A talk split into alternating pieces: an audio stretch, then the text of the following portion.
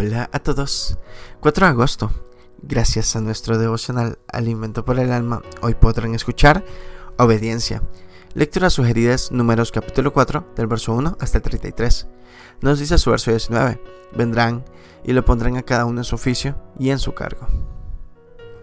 En esta parte de la escritura vemos como cada hombre de la tribu de Leví, en el campamento de Israel, tenía una tarea específica, desde Moisés y Aarón, que tenían que estar pendientes que la columna de nube se moviera, hasta los gersonitas, que colocaban las cortinas al final de todo el ensamblado del tabernáculo.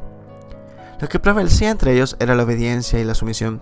Todos obedecían a Moisés y Aarón, pues eran los líderes que Dios escogió para que, siguiendo la dirección del Espíritu de Dios, los guiaran. Como un reloj, toda su labor tenía que encajar, sus tiempos tenían que ser perfectos. Ninguno podía reclamar que su trabajo no valiera nada pues de su pequeña cooperación dependía el trabajo del que le seguía.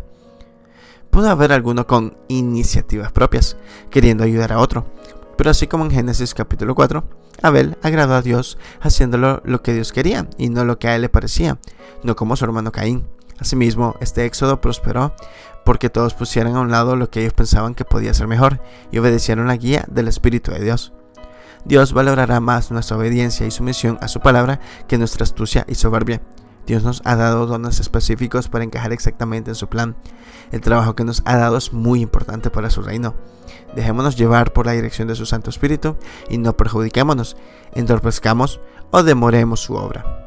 Devocional escrito por Nerea Casas Barretiaga en Estados Unidos. Todo lo que hagas, hazlo como para el Señor y no para los hombres. Muchas gracias.